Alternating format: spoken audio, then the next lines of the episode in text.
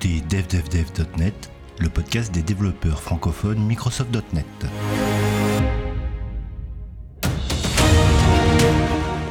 Bien, et eh ben écoutez, bonjour, bienvenue pour ce 38e épisode de DevDevDev.net. Bien, bonjour et bienvenue. Il y a un écho là. Bien et bienvenue pour ce 38e épisode de DevDevDev.net. Euh, donc euh, aujourd'hui pour cette table ronde du mois de décembre, j'ai la joie et l'honneur de recevoir euh, Laurent Campé. Bonjour. Bonjour Richard, bonjour tout le monde. Microsoft MVP depuis 2003, catégorie développeur technologie, team leader, team lead Distinguished Solution Architect chez Innoveo.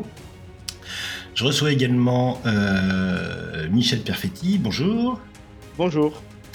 Microsoft MVP depuis 2006, catégorie développeur technologie, MCT sur Azure et les technologies DevOps chez, euh, et CTO chez Selenza. Et également euh, Damien Van de Kerkov. Bonjour. Hello tout le monde.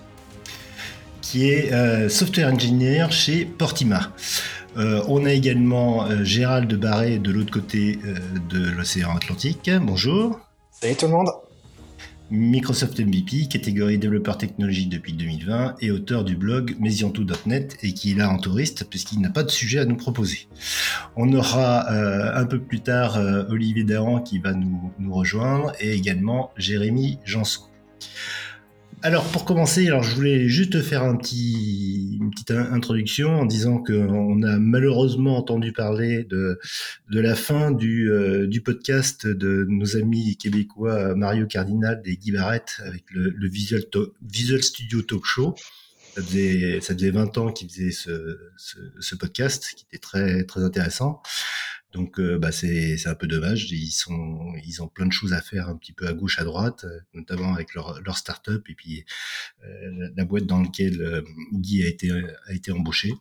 Donc bah Visa Studio Talk Show c'est c'est fini, mais je vous invite quand même à, à réécouter les les différents épisodes qu'ils ont fait qui étaient qui sont vraiment très intéressants.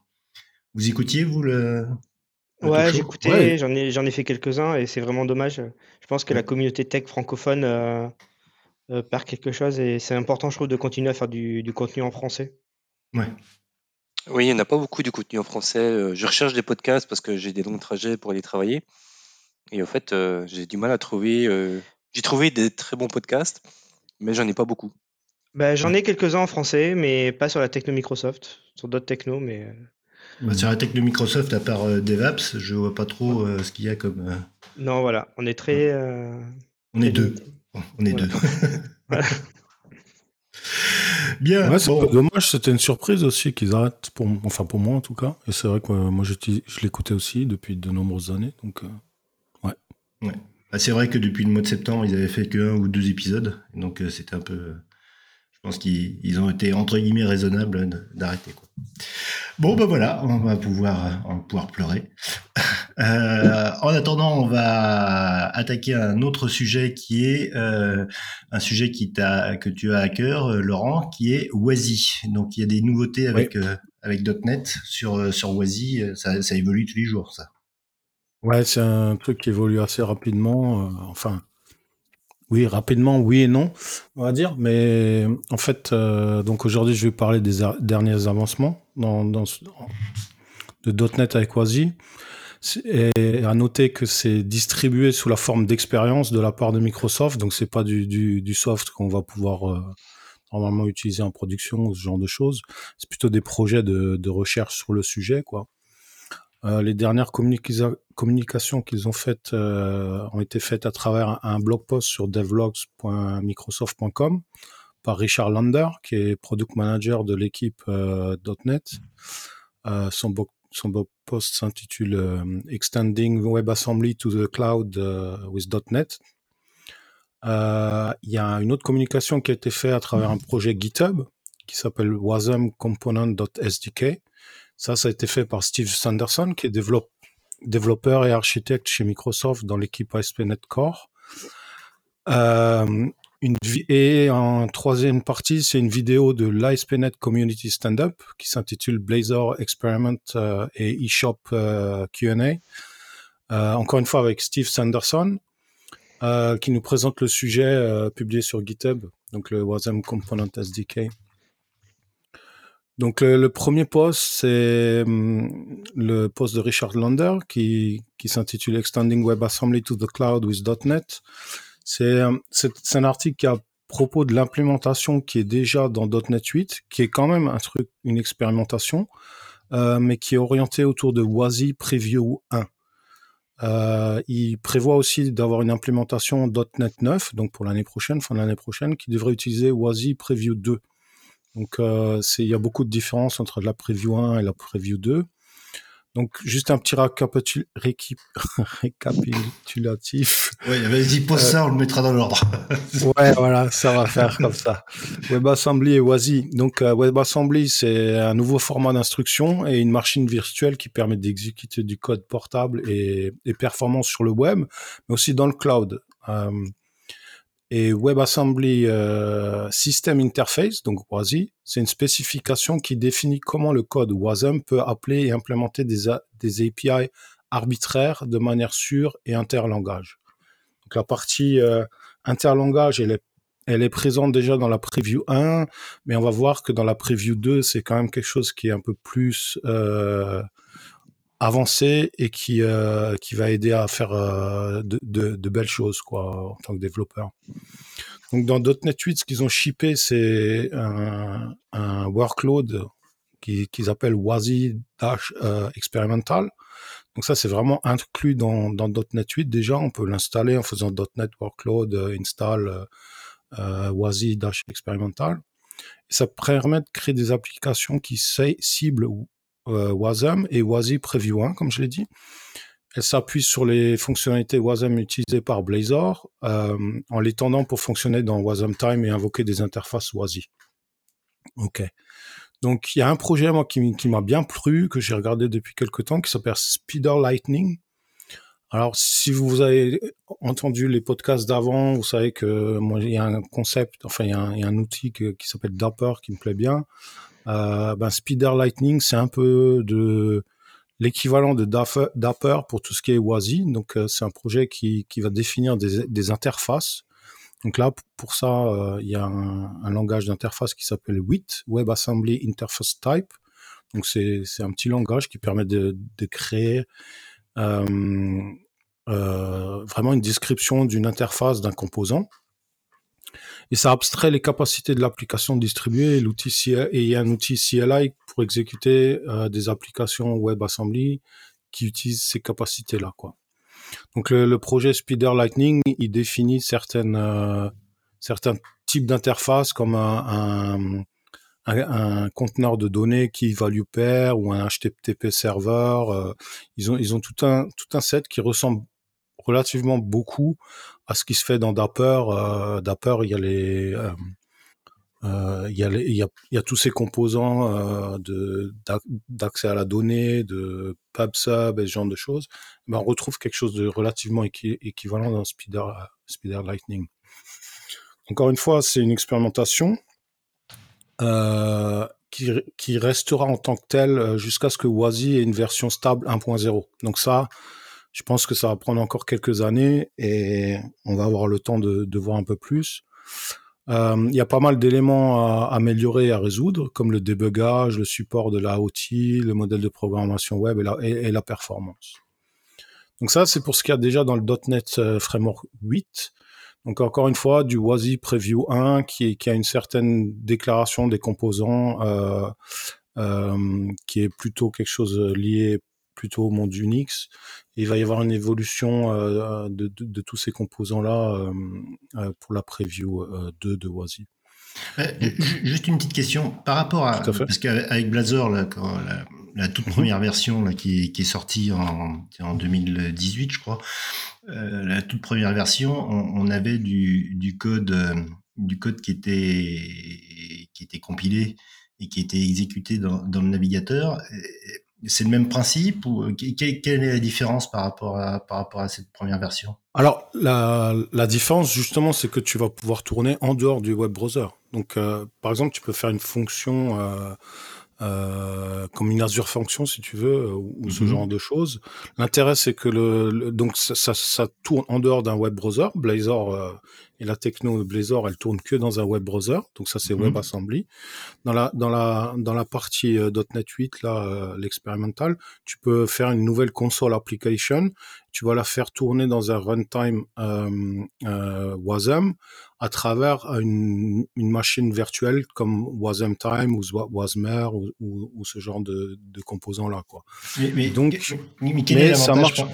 ouais, mais quel est l'avantage par rapport à, j'allais dire, un composant euh, .NET euh, Core bah, un, des, un, des, un, des, avantages, c'est de dire que hum, ben, tu as un, sandboxing qui est ton applicatif, il est isolé, donc euh, ils mettent vraiment le, le point sur euh, la partie sécuritaire. Donc ça va être mmh. quelque chose qui est bien sécurisé, quoi. Euh, un autre, un autre avantage, c'est que c'est quelque chose qui va démarrer super rapidement. On parle de quelques millisecondes. Donc ça, pour tout ce qui est fonction, euh, serverless, ce genre de choses, c'est vachement intéressant, quoi. Euh, L'autre partie, je pense, c'est ce qui va arriver justement dans la, la preview 2, qui sera un peu plus euh, compréhensible dans la preview 2 de Wazi. C'est justement cette idée de composants et d'avoir des, des, langages différents, qu'on puisse écrire des composants ou avoir des composants dans différents langages et faire de l'interopérabilité entre ces composants. Michel, oui. Michel. Ouais, et on trouve Wazi de plus en plus, même des fois en dehors du web. J'ai déjà vu des, des, euh, des tests où on, sert de WASI comme euh, filtre dans des, dans des ingress controllers ou des firewalls. Donc en fait, euh, on sort du, ouais, on sort du, du monde du navigateur pour rejoindre le, le monde des, des, pro, des microprocess qu'on peut injecter pour remplacer de la configuration. D'accord. En gros, tous les systèmes de plugins aussi, où si tu dis à un utilisateur, donne-moi un script à exécuter, tu si tu veux pas, tu n'as pas envie de dire, donne-moi une application exécutée, est-ce qu'il y a beaucoup trop de droits, tu sais pas ce qu'il va faire. Là, tu as vraiment le contrôle sur ce que ton script a droit de faire réellement. Donc tu vas pouvoir vraiment le sandboxer totalement et donc bah, c'est moins un problème de dire bah, tu exécutes un petit script fourni par l'utilisateur sur une machine n'importe où en fait. Ouais, tout à fait. Par, par exemple, euh, ben, tu, tu, lances un composant Wasm à travers euh, Wasm Time. Tu, ton composant, il va s'exécuter, mais il a aucun droit. Il ne peut pas aller lire le file system sans que toi, en lançant le, le, la virtual machine, tu dises, euh, eh ben, tu as accès à ça, ou tu as accès à ce port euh, TCP ou ce genre de choses. Sinon, tu as accès à rien. En fait, même pas de la mémoire ou des choses comme ça. En gros, la virtual machine euh, expose une liste de, de, fonctions. Tu vois, genre ouvre, un, ouvre une connexion TCP, c'est une fonction que la virtual machine implémente. Et donc, tu peux fournir l'implémentation aussi. Tu vois, pour le file system, tu peux totalement isoler le file system pour un, enfin, si t'as deux, tu lances deux fois le même script, tu es capable d'isoler pour chacun, lui donner un file system vraiment différent, avec des accès à des fichiers différents, des choses comme ça. En termes d'isolation, c'est vraiment excellent, quoi. Et puis c'est un cran de sécurité au-dessus des conteneurs parce qu'on même on commence à retrouver des, des, tests dessus autour de Kubernetes. Donc ça, c'est comme c'est plus fin, on est vraiment, on, on, on publie exactement ce qu'on a besoin, pas plus.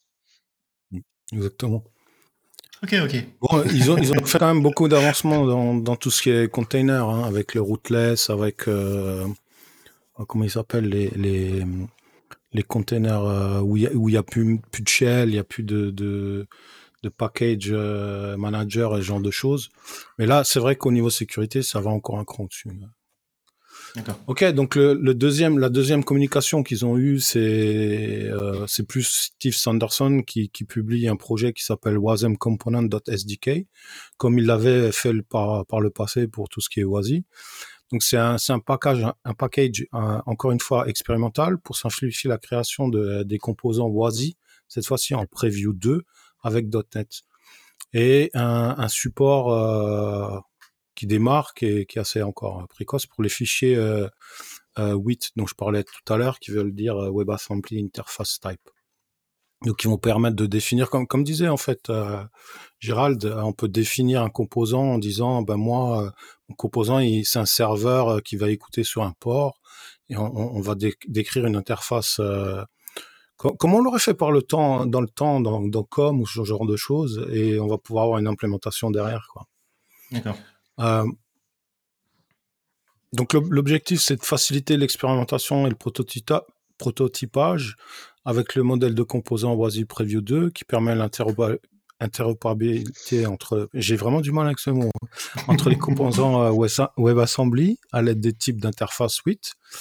Euh, pour l'instant, il n'y a aucun support. Encore une fois, c'est une expérimentation. Euh, toutes les technologies sous-jacentes sont en cours de développement et manquent de fonctionnalités clés, euh, comme, comme pour la Preview 1. Euh, et puis, ils sont vraiment intéressés d'avoir des gens quand même qui commencent à utiliser ça pour un, un retour et signaler les problèmes sous-jacents. Quoi. Alors, pour, pour utiliser ce WASM Component SDK, il faut installer le .NET 8 SDK et Python 3. Alors ça, j'ai ah un petit doute parce que j'ai pas encore euh, pu le, tester vraiment, mais hum, à, voir quoi. Et mais euh, en fait, ce qui va être décrit dans le dans la vidéo d'après, c'est c'est justement donc le, ça c'est pour le, le, SDK quoi. Le SDK il va permettre de, de créer euh, euh, ses composants .NET, d'incorporer d'autres composants qui sont écrits dans d'autres dans d'autres langages en utilisant justement ces interfaces euh, WIT qui vont déclarer des composants, enfin tout, tout, ce qui est tout ce qui est la partie .NET permettant d'appeler un composant externe ou de pouvoir être appelé par un composant euh, externe. Mm-hmm. Et donc, euh, au, niveau, si on, regarde au niveau, au niveau planning, euh, donc il, va y avoir une preview encore avec euh, .NET 9, mais il faut s'attendre à quelque chose de jouable en production qu'avec euh, .NET 10 quoi. Et encore, franchement, c'est difficile à dire parce que en fait, Wasm, Wasi, c'est quelque chose qui évolue enfin, ça évolue rapidement et pas rapidement parce qu'ils essayent de standardiser quelque chose qui, qui, a, qui a été qu'on a voulu déjà faire dans l'industrie euh, plusieurs fois où il n'y a jamais eu un, un, un, super succès, on va dire.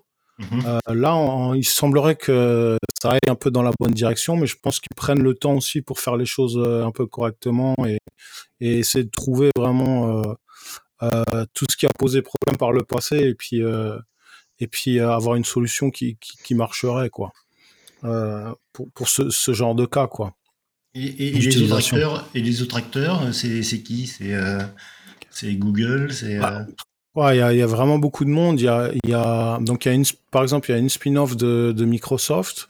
Donc il y a des gens qui sont partis de chez Microsoft, qui faisaient partie de, de Azure R&D, je crois, ou quelque chose comme ça, qui ont créé une, une entreprise qui s'appelle Fermion, euh, qui fait déjà euh, du cloud où on peut hoster des fonctions. Ils ont fait des des possibilités d'exposer un LLM à travers euh, à travers euh, ce genre de fonction euh, WASI relativement facilement. Il y a, il me semble qu'il y a Intel, il me semble qu'il y a, enfin, il y a vraiment beaucoup de monde. Il y a, il y a Mozilla, il y a. il faut que tout le monde se mette d'accord aussi. Et après, tu as les acteurs aussi ouais. comme Cloudflare, tu vois, qui supportent WASI dans leur système de workers aussi. C'est un peu comme les Orphanation, on va dire. Il y a quand même des gros acteurs qui suivent et qui implémentent déjà les, specs. Là, donc c'est quand même un futur qui est intéressant.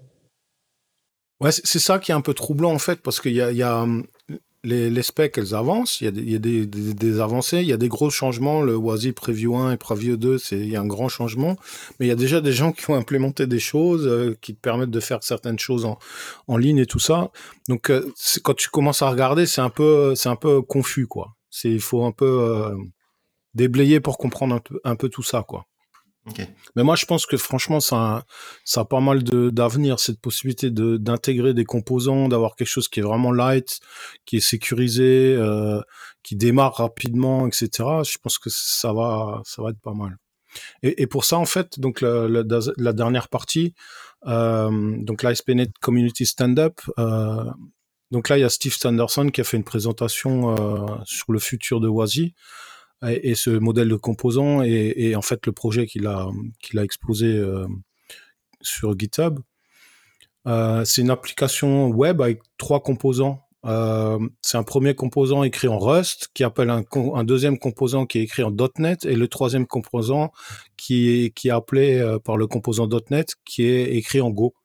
Mmh Donc tout ça avec des déclarations d'interface euh, WIT euh, qui permettent d'importer euh, la, on va dire l'interface du composant euh, suivant qu'on va utiliser, mais aussi d'exposer certaines euh, fonctionnalités qu'on peut implémenter dans, dans le composant actuel, mais qui est implémenté par le composant qu'on appelle. Ok. donc ça, ça permet vraiment d'écrire des applications portables, sécuri sécurisés et interopérables qui peuvent s'exécuter sur n'importe quelle plateforme. Ça, ça c'est aussi un avantage, c'est qu'en fait, si, si, je vais d'une plateforme à l'autre, j'ai pas besoin de recompiler mon binaire. Euh, il va s'exécuter sur, sur toutes les plateformes. C'est le même fonctionnement un petit peu que, que .NET, c'est-à-dire qu'il y a, il y a un, code précompilé et un, un, compilateur à la volée qui, euh, voilà natif. Donc euh, oui, c'est pas, c'est un peu les mêmes principes de la virtual machine, euh, du CLR ou de la JVM euh, Java ou ce genre de mhm. choses, sauf que le bytecode cette fois-ci il est standardisé quoi. Ouais. Mhm. Et donc et interopérable. Donc et donc la, la, vidéo elle montre aussi également le modèle de composants WebAssembly qui facilite cette composition de et la communication entre les différents modules WebAssembly. Euh, je pense qu'elle est, vraiment très intéressante pour comprendre euh, ce que c'est que ce WASI Preview 2, ce que c'est que ces composants, ce que c'est que WIT, ce que c'est, enfin, ce qu'on peut faire avec tout ça euh, quand la Preview 2 euh, sera, sera, disponible, quoi. Ok. Bon, tu nous donneras tous les, tous les liens pour qu'on puisse les mettre dans le. Absolument. Dans les liens de, de l'épisode. Bon, bah, écoute, euh, merci et, et, on va passer, on va passer à qui on va, on va, passer à Michel, tiens, puisque euh, il doit partir aussi. Euh. Ouais. Il, non, a piscine, il a piscine ce soir. Piscine. euh, en fait, je vais pas faire. sinon, en fait, je voulais juste parler d'un site qui nous sert quand on travaille sur Azure. notre problème qu'on a souvent, c'est que on est sur notre projet, on avance, on choisit une techno et il y a des choses qui se passent et on les découvre des fois tard. Et quand on travaille sur du cloud public, quel que soit le cloud public finalement, c'est important d'avoir un endroit où on peut regarder régulièrement les, nouveautés et voir s'il n'y a pas des choses qui peuvent nous intéresser. Et Microsoft fait assez bien les, choses. Ils ont un site qui s'appelle Azure Update. Je, je donnerai le lien à, à Richard pour qu'il le mette dans la, dans la discussion. Et euh, ce site, il va me permettre d'avoir accès à, à, toutes les mises à jour qu'il y a d'Azure, euh, que ce soit des mises à jour euh, en GA, donc euh, complètement euh, disponibles, ou même en preview. Et on peut filtrer par catégorie, on peut filtrer par, euh, par, par mot-clé, rechercher un mot-clé genre AKS. Et ça mmh permet, en, franchement, en quelques minutes, de se tenir au courant de, de ce qui s'est passé pour pouvoir, euh, pour pouvoir euh, euh, des fois découvrir des choses qu'on n'a pas vues. Par exemple, là, j'ai vu qu'il y avait des snapshots sur App Configuration qui permet de, de backuper des, des états de, de configuration d'application qu'il n'y avait pas avant. Donc, ça, je me dis, ça c'est cool. il faut, faut s'en servir quand on met sur de la prod. Mais ça permet de revenir en arrière assez rapidement pour sur les derniers mois pour savoir ce qui s'est passé. Et le gros avantage du site, c'est qu'il est disponible sous forme de flux RSS. Mmh Donc, même ah, quand on est en offline, il y, en a qui utilisent encore les flux RSS. Oui, il y a encore, il y a encore des gens euh, dans cette salle qui utilisent des flux RSS. Est-ce qu'il y a des gens dans cette salle qui font des qui, qui voient ces flux RSS Exactement. et donc voilà, ça permet, euh, ben, euh, comme il y en a vraiment souvent et que et, je t'avoue que quand on revient plusieurs fois par semaine, on ne sait pas où on s'est arrêté. Ouais. donc et pas revoir deux fois les mêmes choses, ben, le flux RSS, ça te permet de, de savoir ce que tu as vu, ce que tu n'as pas vu, euh, ceux que tu veux euh, relire pour plus tard parce qu'en en fait, c'est pas le moment de les lire. Voilà, avec un bon lecteur d'RSS, ça te permet de, filtrer rapidement tes, euh, tes, fonctionnalités, identifier celles qui t'intéressent pour plus tard, ignorer celles que tu veux pas regarder et, chaque fois te, te, maintenir à jour sans avoir besoin de, de, de, de, regarder des blogs trop compliqués. Et après, euh, si vous êtes plus si vous êtes anglophone et donc vous n'avez pas peur d'écouter des vidéos en anglais, il y a John Saville qui est un YouTuber euh, et tech américain. Toutes les semaines, il fait une vidéo sur les updates de la semaine. Et donc, en, en l'espace de, de 10 minutes, on a un refresh de, d'Azure. Donc, il faut vraiment que ça. Le plus important, c'est pas seulement de savoir où est l'information, c'est de, d'en faire une routine pour mhm. pouvoir euh, régulièrement se, se, mettre à jour. Donc voilà, je, euh, je posais un moment dans la semaine euh, de une demi-heure en disant voilà, euh, regardez les mises à jour d'Azure. Et puis voilà, vous choisissez votre euh, modèle, soit vous regardez les vidéos de John Saville, qui fait très bien d'ailleurs, euh, soit vous, euh, vous regardez votre flux RSS. Mais au moins, voilà, c'est important de, de, se maintenir à jour sur, sur ce genre de choses, parce qu'il y a des choses qui, qui, évoluent constamment et qui donc vous faut peut-être revoir vos designs. Oui, là, je, regardais, là, rien que le, mois de novembre, enfin, le mois de décembre, euh, tu as, une palanquée de, de nouveautés. C'est vrai que c'est un, un, milieu, il y, a, il y, a, tellement de, de zones de potentielles d'évolution que c'est Ah non, c'est complet, ça va, de, ça va tout, et puis on pioche après. Il y a des mmh moments, il y a des choses, il y a vraiment des, il y a des choses qui sont pas vraiment importantes tout de suite, mais importantes plus tard. Donc tout ce qui est en preview, c'est intéressant de regarder en disant ah ça, je vais en avoir besoin peut-être dans, dans, quelques mois, ça vaut le coup que je jette un coup d'œil dans ma, dans ma veille. Et après, il y a des choses qui sont en prod, qu'on dit ah ça, on veut tout de suite les utiliser. Voilà, c'est euh, à chacun de voir ce qu'il en fait, mais voilà, le plus important, c'est de, de savoir. Là, par exemple, sur AKS, là, ces, derniers, ces dernières semaines, on a eu quoi? Euh, La gestion du backup, le, là aussi, une gestion, c'est en JA et puis une gestion, un début de gestion des coûts. Donc c'est plutôt cool. Donc ça avant, euh, mais voilà, euh, je l'ai vu pas parce que j'avais vu le blog, mais parce que je suis allé voir sur le site. Laurent, tu voulais ajouter? Ouais, moi je disais que je voulais dire que je suis depuis pas mal de temps une, newsletter qui est faite par euh, une boîte qui s'appelle Engine, qui est les gens qui ont repris par exemple RX.net, qui font une newsletter qui s'appelle Azure Weekly et ils sortent aussi toutes ces news euh, mmh. sous cette forme. C'est mmh. pas mal aussi comme source d'information. Ok. Bon, bah écoute, euh, merci, merci Michel pour ces, cette information. Euh, on va faire une petite pause.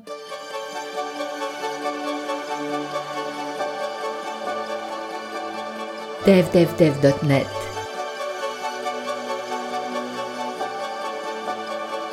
Richard Clark Bien, et ben on va continuer avec, euh, avec euh, Damien. Et toi, tu voulais nous parler un petit peu de, de sécurité et de sécurité surtout dans la CI. Oui, c'est bien ça. Alors, euh, courant novembre, il y a Aviad Harami, j'espère que ça se prononce comme ça, Oui, bien sûr. un chercheur de, en sécurité de la société Palo Alto Networks qui a découvert une faille de sécurité critique dans l'outil de commande Azure CLI. Alors, c'est une vulnérabilité qui permet d'accéder à des informations en clair dans les journaux créés par l'Azure CLI, dans les environnements CI/CD de GitHub Actions et des Azure DevOps. Et donc, potentiellement, ça peut permettre de récupérer des informations d'identification sensibles euh, stockées dans ces journaux, comme par exemple un utilisateur et son mot de passe. Alors, heureusement, il y a peu de commandes qui sont impactées. Par contre, Microsoft recommande euh, de passer à la version au moins 2.53.1 de l'Azure CLI.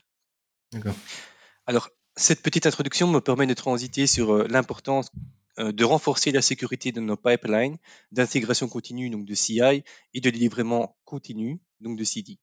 Alors, euh, la méthodologie DevOps, a mis en avant l'importance d'avoir une, haute fréquence de déploiement.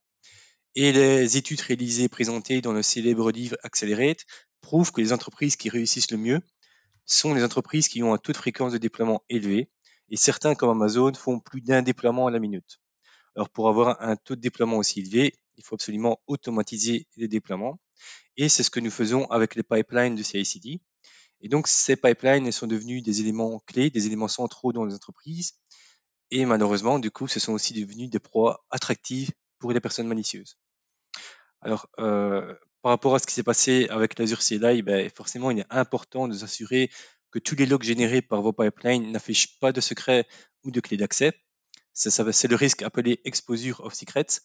Et c'est pas uniquement valable sur les projets repository open source publics, mais également dans vos repositories privés. Alors dans Azure DevOps, par exemple, le développeur il a la possibilité de créer un personal access token pour pouvoir s'identifier depuis un outil ou une application externe. La bonne pratique, évidemment, c'est je crée ce, ce personal access token avec uniquement les droits requis je le copie-colle dans mon outil et puis j'oublie sa valeur. Alors malheureusement, ça c'est la théorie. Dans la pratique, des développeurs qui créent des personal access tokens avec trop de droits requis, euh, c'est le mode full access, qui enregistrent quelque part le personal access token pour le réutiliser plus tard. Ça existe. Et si ce personal access token il tombe dans les mains d'une personne malicieuse, ben, probablement qu'elle une des premières choses qu'elle va faire, c'est aller analyser les logs des pipelines. Et s'il y a des données sensibles, ben, il va détecter directement ces données sensibles. Alors pour rappel, de nombreuses attaques sont possibles aujourd'hui. C'est principalement dû à des erreurs humaines. Donc prenez vraiment le temps de sensibiliser, de sensibiliser vos développeurs sur les bonnes pratiques de la création d'un personal access token. oui, c'est vrai que c'est un peu euh, la solution de facilité en disant euh, ouais bah, donne-moi accès et puis euh, t'inquiète pas j'irai pas j'irai pas. oui c'est ça. Alors je conseille aussi c'est d'utiliser des outils adéquats pour la gestion, pour la gestion des secrets et des clés d'accès. Donc par exemple il y a l'Azure Key Vault ou encore quand vous utilisez Azure DevOps utiliser des librairies de, euh, des librairies de variables dans Azure DevOps en s'assurant que les valeurs sont bien enregistrées en tant que secrets et donc ainsi elles ne peuvent plus être lues par personne sauf par la pipeline. Et alors en supplément, c'est avoir des stratégies de rotation des clés d'accès et des secrets. Euh, si un hacker arrive à récupérer un secret ou une clé, ça ne veut pas dire qu'il va s'en servir aujourd'hui, demain, il va peut-être la garder pour s'en servir dans trois mois parce qu'il va préparer son attaque. Alors, il est aussi, je pense, important, c'est d'utiliser des outils d'analyse de code dans nos pipelines. Alors, il y a des outils qui sont très connus. Il y a SonarCube qui est très connu, ou si vous êtes dans la version cloud, c'est Sonar Cloud. Alors, son premier but, c'est de s'assurer de la maintenabilité et de la qualité du code, mais c'est aussi repérer des vulnérabilités de sécurité potentielles, euh, telles que des failles d'injection SQL, des erreurs d'autorisation, des, problèmes de gestion, etc. Et au fait, ces analyseurs de code, ça va aider à identifier et corriger les vulnérabilités avant que le code ne soit déployé en production. Alors ça, c'est le risque qui est appelé le insecure first party code. Et vous avez également le même principe pour le insecure third party code. C'est quand vous compilez du code dans vos pipelines, mais que ce code provient de quelque chose d'externe. Donc, par exemple, euh, d'un projet open source, etc. Les deux risques que je viens de citer ici, en principe, ce sont des failles de sécurité intégrées involontairement par un développeur. Euh, d'un autre côté, il y a le risque appelé euh, Poison Pipeline Execution. C'est la capacité d'un hacker à accéder au code source. Par exemple, parce qu'il a réussi à voler un Personal Access Token, il a réussi à récupérer une clé SSH, un cookie navigateur ou carrément l'utilisateur et son mot de passe, et de manipuler le script de build afin d'injecter du code malveillant, malveillant, dans la pipeline de CI, mais aussi dans la mhm. pipeline de CD. Et donc, s'il injecte du code malveillant dans la pipeline de CD, il va pouvoir installer du code malicieux sur les environnements, alors qu'en fait, il n'a pas du tout accès à ces environnements. C'est vrai, c'est pas bête ça, j'y avais pas pensé. ah oui, alors, euh, ces outils d'analyse de code, ça permet aussi de détecter l'éventuelle présence de secrets ou de clés d'accès dans le code. Alors, si un secret a été commité, par erreur, hein, je l'espère, il faut absolument bah, le détecter le plus rapidement possible. Donc ça, c'est le rôle de ces analyseurs de code, mais il faut tout de suite changer ce secret. Il faut absolument le révoquer directement. Car à moins qu'on reconstruise l'historique de Git, le secret, il, sera toujours présent, vu qu'il mmh était dans un commit de Git. Et de plus, si vous êtes dans un repository public, le secret, en quelques secondes, il est liqué. Donc si vous faites cette erreur, vous remontez un secret, vous le révoquez et vous en créez un nouveau. Autre chose qui peut arriver, c'est que ben, nos applications, elles utilisent de plus en plus de librairies externes.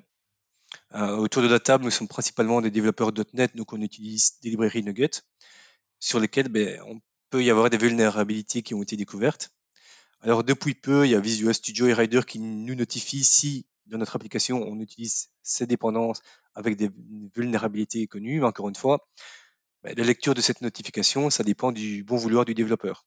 Donc, pour moi, c'est un rôle nécessaire que doit avoir la pipeline, c'est détecter si les librairies utilisées possèdent des vulnérabilités et afficher un, avertissement ou même bloquer un déploiement suivant la criticité. Et donc, ça, c'est le risque qu'on appelle usage of insecure third-party services.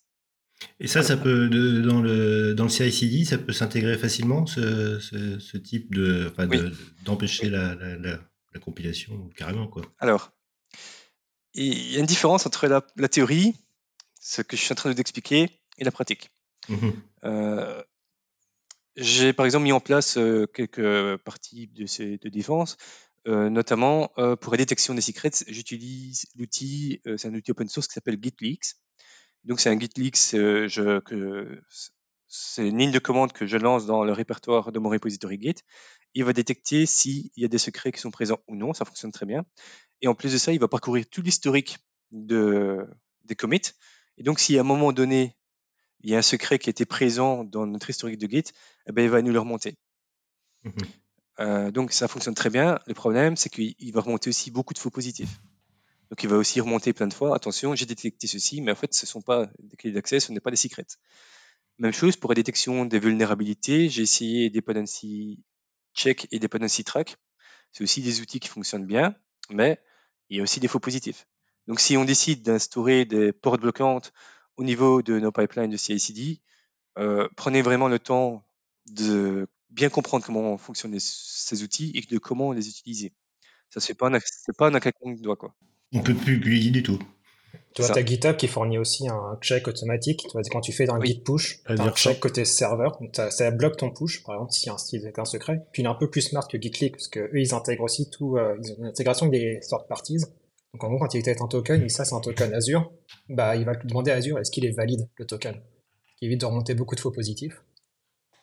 Et pour la détection des vulnérabilités, ils ont aussi une action à intégrer dans les CI qui est euh, action slash dependency review quelque chose de mémoire qui, pareil, tu peux intégrer ton CI et lui va détecter les vulnérabilités sur les packages que tu introduis. Pas que les vulnérabilités, d'ailleurs, techniquement, il détecte aussi les licences. Même, même sans l'intégrer dans les CI, hein, moi, il me relève toutes mes les dépendances. Il y a un dependency check qui fait dans le repo et qui va me dire, euh, je crois, le dernier en date que j'ai eu, c'est .NET Zip qui avait un problème de sécurité, et puis tu vas avoir vraiment une alerte, quoi. Sans, sans avoir même bloquer, chez GitHub. Tu vois, le CI se permet de bloquer le déploiement potentiellement, là. mais oui, sinon, mmh. des d'Abot, euh, d'Abot alerte, je crois que c'est le sous-ensemble des d'Abot qui fait ça, et qui le fait très bien d'ailleurs. Oui. Et, dans, et, et, dans Azure DevOps, on a, on a l'équivalent ou pas? Alors, dans Azure DevOps, euh, ce que je fais, c'est que j'utilise des outils dans mes pipelines de CI/CD. Mmh et donc, j'ai pas trouvé de solution dans le repo pour, euh, pour scanner mon repo automatiquement. Quoi pour qu'Azure DevOps le fasse pour moi. D'accord. Euh, encore une fois, en fait, tout ce que je dis ici, ça va aussi dépendre évidemment de la plateforme que vous utilisez. Donc, que ce soit euh, euh, GitLab, GitLeaks, enfin, GitHub, etc. Mhm.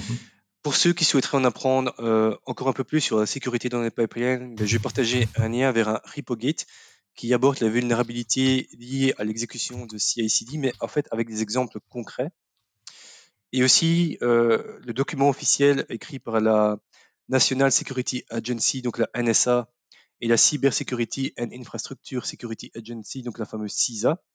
Vous allez apprendre en fait d'autres types d'attaques, mais surtout de nombreux mécanismes de défense supplémentaires dont je n'ai pas parlé ici, comme par exemple le fait qu'on pourrait signer notre code qui part en production. Donc je partagerai des liens ici dans le chat, Richard. Oui, pour que je puisse les, rajouter euh, sur les, pour les liens sur Azure DevOps. maintenant, tu as GitHub Advanced Security for Azure DevOps, ou un truc dans le genre en tout cas, qui permet d'intégrer les fonctionnalités de GitHub, justement, mais dans Azure DevOps. Donc le secret mhm. scanning, etc. sont intégrés. Je sais pas si c'est payant, je connais pas du tout de licensing autour de ça. Ça J'ai pas essayé. Ok. Bien, mais écoute, euh, merci, merci. Tu voulais rajouter quelque chose, euh, Laurent? Il me semble que Damien l'a dit, mais je suis pas sûr à 100%. La dernière version de Rider aussi, la partie Nugget, elle euh, lance maintenant les, les CVE. Elle vous montre que votre dépendance a un, problème. Si, si, j'en ai, j'en ai parlé, mais. intégré dans .NET CLI maintenant. Quand tu fais .NET Build, tu l'as. Et là, encore une fois, on dépend du bon vouloir du développeur. Non, mais à, chaque fois qu'il cite Rider, il a un petit plus, donc euh, il est obligé d'insister lourdement pour qu'on utilise Rider. Même, même pas, même pas en plus. ok, bah écoute, euh, merci, merci Damien. Euh, on va passer bah, Gérald qui, qui normalement venu en touriste, il est, en définitive il a quelque chose à nous dire. Tu, toi tu voulais nous parler de Fluent Assertion. On va faire un petit peu de test bah, je pense que tout le monde connaît euh, Fluent Assertion maintenant. Que bah, l'idée c'est de, c'est quand on utilise un framework de test, en général, bah, il y a XUnit, NUnit et MessTest parmi les grands. Il y a d'autres un peu moins utilisés qui existent aussi. Mais et en général, c'est, enfin, ces trois-là viennent aussi avec une librairie d'assertion qui vient avec. Donc, par exemple, on va pouvoir faire des assert.equal et puis mettre deux valeurs. Donc, Fluent Assertion essaie d'apporter quelque chose d'un peu plus lisible, normalement, avec des messages un peu plus clairs. Mais c'est pas forcément là-dessus que je vais revenir, c'était plus sur les analyzers. C'est-à-dire que, bah, par exemple, si vous avez un projet qui, utilise, qui vient de NUnit, puis vous dites, bah non, je vais utiliser Fluent Assertion, euh, bah, il y a un analyseur qui est fourni, donc c'est fluentassertion.analyzer, je crois, qui permet justement d'aider à cette migration-là. Sauf que, bon, jusqu'à présent, il était un petit peu buggé, etc., euh, pour rester poli. Il y avait un, y a un autre projet qui existe, qui était, euh, bah, qui est, pour le moment encore, Medianto.fluentassertion quelque chose, ah bah ça y est, c'est la publicité qui continue là. Non, non, non, tu vas voir, tu vas voir. L'idée c'est que je, le, je suis en discussion avec le maintainer là, de Fluent Assertion pour justement migrer Ce que moi, j'ai pu faire de côté pour dire bah, que je sens que ça arrive dans le dans l'analyseur officiel. Là. Mm-hmm. Donc c'est en cours, là, ça a bien avancé. Et puis ce matin, il m'a encore écrit pour me dire qu'en plus, il est plus rapide maintenant. Là. Ils ont 20% plus rapide apparemment dans ces benchmarks. Donc euh, ça s'en vient normalement sous peu. Là. Donc, la qualité de l'analyseur va vraiment augmenter et porter plus de cas. Et puis mieux fixer les, le code. Donc euh, c'est un travail qui est en cours. Là. Ok, bah. Euh, excellent. Excellent, oui. Tu, tu, tu Une belle collaboration dans l'open source, quoi. Ouais. ok, euh, bah merci. Et bah on, va, on va terminer avec euh, Olivier, s'il si, est là, s'il s'est pas endormi. Non, non, je suis là, je suis là. Et toi, tu voulais nous parler d'un truc, euh, je ne veux pas dire qui est un petit peu à la mode, mais si, si, si, quand même, un petit peu, qui est le, low-code, et, donc le low-code chez Microsoft. Voilà, donc et on va faire ça de, façon légère, parce qu'on est... ça risque quand même d'être le dernier podcast de 2023, et en plus, j'arrive quasiment à temps pour le réveillon. Donc, je, euh, euh, je vais vous parler donc de, développement effectivement à faible code ou ce qu'on appelle plutôt le low code parce que les traductions françaises ça marche pas très bien. Euh, donc avec en essayant d'avoir une touche festive et en mettant l'accent sur les petits cadeaux que Microsoft nous a offerts dans ce domaine. Ce sera donc une sorte de unboxing de Noël, mais pour geek. Quoi. Mhm. Alors d'abord, le, le, développement à faible code, est-ce que c'est vraiment un cadeau ou c'est une boîte vide sous le sapin C'est la première question à se demander. Euh, le développement à faible code, c'est un peu comme recevoir un, pull tricoté par euh, grand-mère pour Noël. Tu vois, ça, ça, fait plaisir, ça part d'une bonne intention, mais est-ce que c'est vraiment ce que vous vouliez En théorie, c'est une façon euh, assez géniale de créer des applications rapidement, sans effort, par du drag and drop, dans un environnement graphique, à l'aide de blocs pré préfabriqués. Euh, en pratique, c'est un petit peu comme faire euh, un gâteau avec un mélange tout prêt. Alors oui, on peut euh, dire qu'on a cuisiné, mais bon, les chefs étoilés ne trembleront pas. Quoi. Hein. Alors c'est rapide, c'est facile, et c'est parfait pour ceux qui pensent que programmer, hein, avec les guillemets, c'est trop 20e siècle. Mmh le, low-code, bien sûr, ça s'adresse donc avant tout aux power users, euh, c'est-à-dire finalement à des profils encore plus rares que des vrais développeurs, mais le low cost, enfin le low code, je veux dire, n'est pas un paradoxe près. Hein. Alors, quelles sont les, offres que Microsoft euh, nous donne dans, dans, ce monde du low code brumeux comme un matin de décembre Alors, je vais commencer par euh, la principale qui est Power Apps. Alors Power Apps, c'est bon un peu le sucre d'orge du lot, quoi. C'est sucré et facile à utiliser. C'est parfait pour construire des applications simples sans trop se casser la tête. C'est lui qui offre le fameux environnement euh, graphique pour créer des applications en combinant des blocs opérationnels déjà faits, etc. Alors Power Apps, ça propose une interface donc intuitive par drag and drop et ça s'intègre aisément avec tout ce qui est donné de Microsoft euh, Office 365 ou Dynamics 365. Les apps elles-mêmes qui sont faites sont accessibles aussi bien sur le web que sur mobile, ce qui a un côté quand même assez pratique, effectivement. Et puis après, on trouve, en dehors de ce produit-là, on trouve d'autres produits chez Microsoft qui sont dans l'esprit low-code, comme par exemple Power Automate, hein, qui euh, est un outil d'automatisation de workflow qui est assez idéal pour automatiser des tâches répétitives et intégrer différentes applications et données euh, ensemble. On trouve après un autre produit qui est Power BI, qui lui est plutôt spécialisé dans la visualisation de données.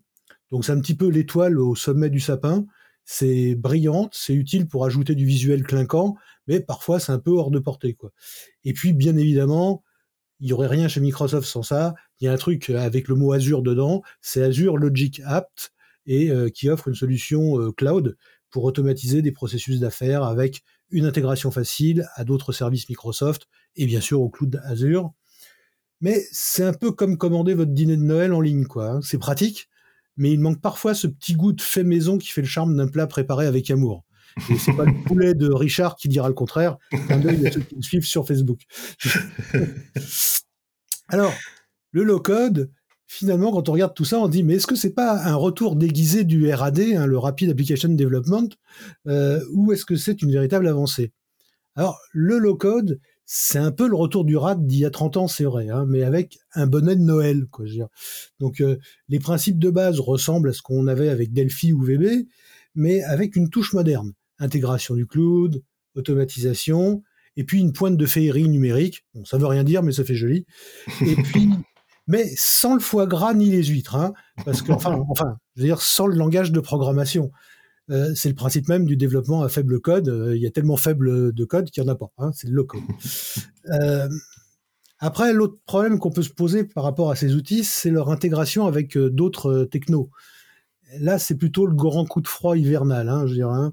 L'intégration de Power Apps et d'autres outils à faible code, avec des technologies plus avancées, comme par exemple .NET MAUI, ça offre des solutions hybrides pouvant avoir un intérêt ponctuel. Par exemple, en utilisant des WebView dans Maui, on peut intégrer des applications Power Apps, mhm. combinant ainsi la facilité du, low-code avec la, puissance et la flexibilité de .NET Maui. Il hein. faut bien que je dise moi aussi pour toucher mon chèque sur .NET Maui.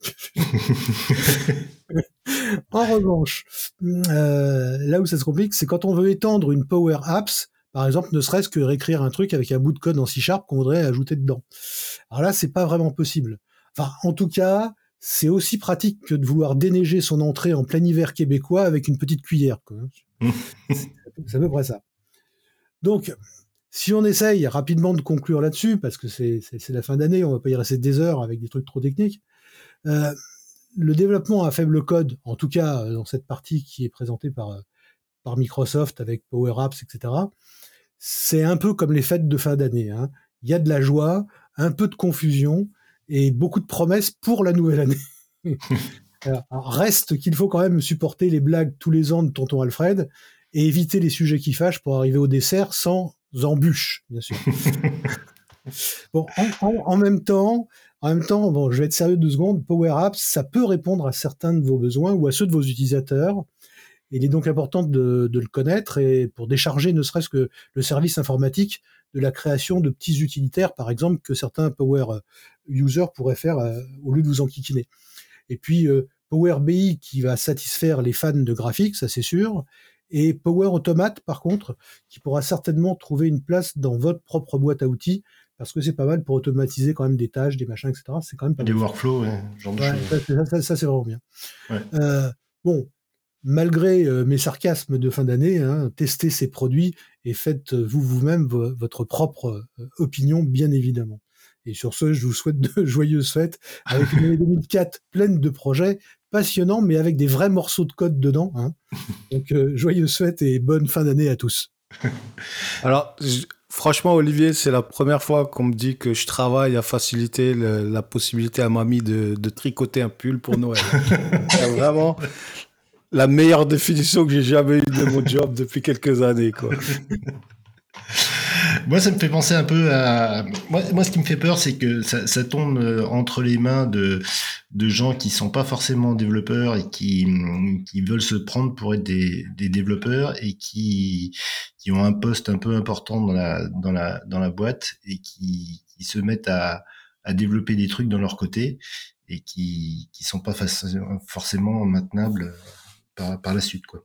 moi, je vois un point intéressant à tout ça, par exemple, c'est tu vois, tu as beaucoup de scénarios, toi tu fais ton application, c'est le, truc robuste avec du vrai code là, bien. Mais par contre, tu vois, tu peux rajouter des fonctionnalités très simples, genre des fois juste un flux RSS ou un export en CSV. Tu vois, quelque chose qui coûte vraiment rien toi à développer. Et par contre, ça a la possibilité après à ces utilisateurs-là, un petit peu power user, de prendre ça et de te faire bah, un graphique avec les data qui l'intéressent en filtrant ce qu'il faut, etc. Ou d'aller gérer des notifications d'une certaine façon, etc. Tu vois, ça permet de te délaisser un petit peu de. Bah, tu t'as pas une issue qui arrive en disant, eh, ce serait bien si je pouvais faire ça. Bah non, tu mm. t'exportes et tu te démerdes dans ton coin, là, pour les choses pas importantes. Tu vois, ça, ça laisse un peu de cette possibilité-là. Ouais, décharger le service informatique des petites demandes de jour-là, je pense que c'est important. Le, seul risque, c'est ce que disait Richard, c'est qu'effectivement, euh, un peu tout le monde et n'importe qui va, va, se prendre pour un caïd et va se, va se décréter j'ai fait de l'informatique, aujourd'hui j'ai développé un truc et ça va être fait anarchiquement, sans méthode, sans rien du tout. On voit, nous, tous les trésors qu'on développe, on parlait de la sécurité, on parlait de machin, etc., pour essayer de développer un morceau de code qui soit à peu près correct. On imagine tous ces gens qui se fichent pas mal de tous ces détails et de nos conversations de geeks, quand ils, auront des outils comme ça entre les mains, qui vont se mettre à pondre des trucs dans tous les sens. Donc ça, c'est dangereux. Mais l'aspect positif, oui, ça serait de décharger l'informatique, en fait, le service informatique de, de toutes les tâches un peu subalternes, de demandes en plus fluctuantes. Il y a le comptable qui veut un rapport pour ceci, puis trois jours après, il veut un graphique qui est fait autrement. Bah, il a qu'à le faire lui-même. Mmh. moi, moi qui baigne dans ce domaine-là depuis quand même pas mal d'années, je, peux dire qu'on on a certaines applications qui ont un sacré, sacré nombre d'années. Euh, c'est sûr que le low-code et, ce qui s'appelle aussi le no-code, euh, des fois, vend un peu des choses qui sont euh, pour certaines personnes mal comprises parce que on va comprendre que eh ben on peut un peu faire tout et n'importe quoi avec, avec, ça alors que c'est pas vrai si on si on va avoir une application qui devient euh, qui est utilisée en charge qui qui est qui est professionnelle et et, et qui qui va bien marcher ben, il faut quand même avoir une espèce de, de design et de, de, penser à la donnée et de penser à comment je vais migrer mes données et ce genre de choses. Donc il y a quand même quelques aspects techniques à, connaître et à considérer. Bien sûr, si on veut faire une forme avec trois pages, avec euh, deux boutons et, et, trois textbox, ça va super bien marcher. Mais dès qu'on va dans des systèmes avec de l'intégration, que qu'on veut faire des releases tous les X, etc., et, ben on va devoir réfléchir, non pas peut-être comme des développeurs euh, dans, dans, tout le détail, mais peut-être comme des architectes ou des, des, des, gens qui vont gérer de la donnée ou des, ou des choses comme ça. Quoi. N'oublions pas quand même que pour faire des bons programmes, et encore c'est rare des bons programmes. Je veux dire, il faut quand même avoir fait un certain nombre d'années d'études et avoir quelques années d'expérience quand même. Donc, euh, quand on donne ça entre les mains de gens qui sont très éloignés de ce monde-là, ils peuvent avoir de l'expérience très riche dans d'autres domaines. Hein, je veux dire, euh, c'est pas évident et je suis pas sûr du résultat. Mais enfin, il y a toujours à prendre et à laisser. Hein, Après, tu peux aussi leur de prototyper des trucs. Une fois qu'ils sont prototypés, ils disent bah regarde, ça devrait ressembler un peu à ça, ce, que, ce qui m'intéresse. Bah vas-y, fais-le bien maintenant. Ça peut aussi être, un peu en avance. Et le risque, c'est que lui il dit Ouais, j'ai fait ça en une après-midi, alors quand tu me dis qu'il faut deux mois pour faire ça, tu te fous de ma gueule. Quoi. oui, bah ça, ça arrive. Hein. Et puis, bon, tu peux aussi donner des projets à des développeurs et recevoir une, une grosse merde en sortie aussi. Hein. Mm, mm. Ça, arrive aussi. Ça arrive aussi. ça arrive, ils sont pas tous bons. Bien, euh, merci. en tout cas, sûr. Merci Olivier. Et pour finir, on a Jérémy, qui, Jérémy Janson qui nous a rejoint. Bonjour.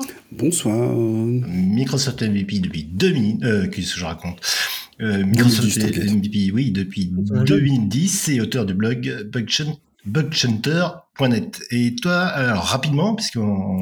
Eh ben, rapidement. Euh, tu voulais nous parler du SDK de, de .NET 8 bah ouais, un petit alignement des planètes euh, au niveau .NET et Nuggets. Euh, bah comme beaucoup de développeurs, euh, je fais attention un peu à la sécurité. en 2021, on, avait une évolution dans, la commande .NET qui est un peu passé inaperçue, qui permettait de, de lister les, les, packages vulnérables. Donc une petite commande toute bête. Et puis on ne sait pas ce qui s'est passé, rien depuis 2021.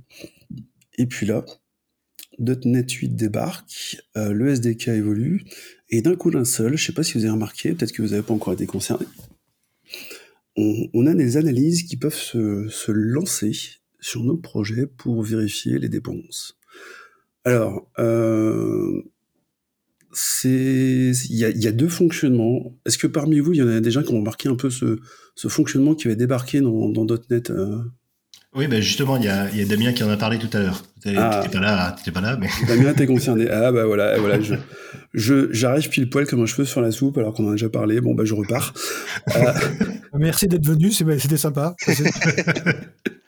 On peut-être parler d'autres fonctionnalités de sécurité, hein, on sait jamais. Alors non, non, mais en fait, euh, je, je, parlais juste de, de, de l'ajout en fait d'un petit nœud euh, dans le fichier de config qui s'appelle Nugget Audit. Euh, qui nous permet effectivement de déclencher une audit sur, les, sur notre projet. Euh, associé à un autre petit nœud, ben, je sais pas pourquoi, d'ailleurs il n'a pas été mis au même endroit dans la doc, qui s'appelle Nugget Audit Level, qui permet de choisir le niveau d'audit. Et étrangement, euh, ces choses-là, aujourd'hui, elles sont pas actives par défaut sur nos projets. C'est un truc qui me, qui me surprend, ça fait pas partie des études de Microsoft. Sachant que quand on crée un nouveau projet, euh, la fonctionnalité d'audit se déclenche quand vous créez le projet ou quand vous ajoutez des packages. Alors ça me, ça me surprend. Je, sais pas, j'ai une espèce de, petit sentiment d'être dans une situation un petit peu le, entre deux chaises. Une fonctionnalité qui arrive en 2021, qu'on pousse pas, qu'on nous pousse timidement aujourd'hui. Je sais pas si vous aviez remarqué, mais depuis 2021 d'ailleurs, quand on, est dans Visual Studio, qu'on fait ajouter des packages Nuggets via l'interface, euh, on avait des avertissements de temps en temps quand il y avait des, failles de sécurité identifiées dans des packages, c'était assez sympa, mais ça apparaissait nulle part ailleurs en fait. Et là, d'un coup d'un seul, bah, ça va apparaître dans les résultats de build, ça va apparaître quand on crée ses projets. Je trouve que c'est plutôt sympa, surtout qu'on avait quand même pas mal de personnes qui prenaient, qui créaient des nouveaux projets, on prenait des templates de base sans faire attention aux mises à jour des librairies. Euh, moi, j'en ai, ai vu beaucoup, même qui livraient comme ça. Je trouve que c'est une belle avancée. Aujourd'hui, ça fait pas grand-chose hein, en termes de sortie, soyons réalistes. Ça va lister euh, vos packages nuggets, ça va vérifier si des, euh, des failles qui sont connues, et puis ça va vous les remonter en fonction euh, de la sévérité en, en, warning ou en erreur. Donc ça peut être très pratique sur une build, par exemple dans Azure DevOps, puisque vous allez pouvoir faire par exemple du, du quality gate, donc casser votre build et donc interdire des, des pull requests par exemple. Euh, ou autre opération. Je trouve ça assez sympa. Je sais pas ce que vous en pensez vous. Moi, je trouve que ça arrive un petit peu en comment dire. Ça arrive avec une contrepartie que je trouve assez rigolote quand on regarde la sécurité dans, dans Azure DevOps. Euh, c'est que on nous a dit pendant des années que quand on configurait euh, son fichier Nuggets, il fallait à tout prix n'avoir qu'un flux pour minimiser les risques. Après, on aura rajouté des options et on nous dit maintenant, si vous voulez faire la sécurité et faire de l'analyse, il faut que vous vous connectiez à nugget.org. C'est un petit peu tout et son contraire euh, mis dans la même documentation. C'est assez choquant, sachant qu'en plus cette même documentation, euh, elle pointe pas sur des, des qui sont vitales euh, au niveau de la config de Nuggets. Moi je pense entre autres, hein, parce que ça fait des années que je joue avec ça, la, la, partie mapping où on peut clairement dire tel ou tel package, on va les mapper avec tel ou tel repo, ce qui est assez intéressant, ce que beaucoup de développeurs savent pas faire. Et je, je trouve qu'on on nous fournit des bribes d'infos de sécurité, et en fait, on, on nous donne pas un espèce de guide des bonnes pratiques. Il faut, il faut pas ce qu'on a fait pendant dix ans pour se dire euh, c'est pas cohérent. Et moi aujourd'hui, j'avais un petit peu envie d'éveiller sur la présence de cette nouvelle fonctionnalité qui est très sympa, mais son petit manque de cohérence par rapport euh, aux autres bonnes pratiques en termes de sécurité. Sachant qu'en plus, il y a un petit breaking change qui a pu arriver pour certains développeurs. Il se trouve que avec les dernières évolutions du SDK, on se trouve dans une situation, par exemple, où euh, on avait un view warning, hein, il y a quelques années encore, euh, qui était présent, disant qu'on allait progressivement déprécier l'accès à des repositories qui ne faisaient pas du HTTPS. Donc là, aujourd'hui, euh, il n'y a plus d'accès. Vous avez carrément cassé votre build si vous faites des accès à un, repo qui ne fait pas du HTTPS. Alors, si vous avez des, vieilles fermes TFS ou Azure DevOps, ça va, ça va marcher, Azure DevOps Server. Si vous êtes aujourd'hui sur des infra modernes, normalement, vous êtes censé casser vos builds parce que vous accédez à un repo qui est en HTTP. Mmh. C'est un ensemble d'éléments qui, qui arrivent ensemble. Je, je sais pas, je suis coincé entre le, le, je veux dire le cul entre deux chaises juste avant les fêtes, c'est peut-être pas cool. je, pour moi c'est bien, mais il manque le petit truc explicatif, le petit, euh, la petite chose qui fait que c'est cohérent avec le reste. Je sais pas ce que vous en pensez vous de votre côté. Euh. Bah, euh, je t'avouerai que moi je c'est mal ce que je vais dire, mais je, je m'en occupe pas pour l'instant. c'est très mal, mais euh, ouais, c'est euh, de toute façon c'est pas c'est pas nouveau que euh, au sein des, des, documentations de Microsoft, on a un peu tout et son contraire. Et on parle de Microsoft, mais je pense que c'est c'est à peu près partout pareil. Hein, c'est on, a toujours cette dichotomie parce que c'est pas forcément les mêmes équipes qui, communiquent et il n'y a pas forcément le même, le même niveau de communication au sein des, équipes. Quoi. Laurent, toi, tu es. Il est sur Rider. non, mais moi, en fait, ce truc de, de, sécurité de scan des, des nuggets, euh, j'utilise le truc de, de, GitHub. Comme on est sur GitHub, je l'utilise depuis des années. Ça m'a. j'ai eu peut-être trois fois euh, des nuggets qui avaient des, des alertes CVI euh, de sécurité. La dernière dont je me rappelle, c'est .NET Zip. Sachant que la liste est partagée avec GitHub et nugget.org. T'as une vulnérabilité dans le GitHub, euh, dans les vulnérabilités GitHub, bah, elle est déjà dans, elle est dans Nugget aussi. Hein. Je, dois dire qu'il y a un truc, il y a un cas qui m'a bluffé, mais c'était bon, c'était un projet .NET. C'était, hum, euh, j'avais fait un commit d'un d'un token pour euh, Atlassian, pour une intégration Atlassian. Et le machin, j'étais bluffé d'avoir une alerte euh, dans, la demi-seconde après avoir fait le push, quoi. Mais sinon, c'est vrai que le, reste, euh, euh, moi j'utilise ça pour l'instant et puis ça me va très bien depuis des années pour cet aspect sécuritaire. Ok. Bon, sinon, sorti de ça, hein, l'arme sur la doc, ça marche très bien. Moi, j'ai fait le test. c'est vrai que la, notion de, gestion du niveau de sévérité et elle est peut-être pas très claire et on sent bien qu'on a une techno qui est en train d'évoluer parce que en fait euh, quand vous demandez par exemple le niveau d'audit vous avez des options qui vous permettent de, savoir si oui ou non vous prenez en, compte les références indirectes. Donc c'est assez sympa parce que ça, ça, peut vous permettre par exemple que vous mettez dans un mode critique euh, d'aller tout chercher et finalement même des, des dépendances indirectes euh, que vous, vous, ne pensez pas à faire monter en version. C'est assez sympa. Euh, je suis tenté de dire, ça fait un peu comme les vieux cons. Hein. Après, on finit par référencer tous ces projets, tous ces délais, tous ces packages, à tous les monter en version. Je suis pas sûr que ce soit l'objectif. L'objectif, c'est identifier les, les failles. Mais euh, ça, ça peut... Je, je, pense que ça peut nous éveiller à des, à des problématiques, entre autres, de... de comment dire une compréhension de ce qui se passe, par exemple, quand on, déploie effectivement une application sans Nugget, .NET, pardon, et quand on la déploie avec .NET, puisque là, effectivement, euh, quand vous indiquez clairement que vous la déployez sans .NET et que vous allez avoir référencé toutes vos, vos DLL et vous les embarquez, il va clairement vous dire que vous embarquez des vieilles versions par moment. Je trouve ça assez sympa d'avoir ce petit avertissement. Moi, ça me semble, ça me semble très bien pour ça. Pour les personnes qui effectivement euh, déploient les patchs, montrent régulièrement leur version librairie, c'est peut-être pas utile.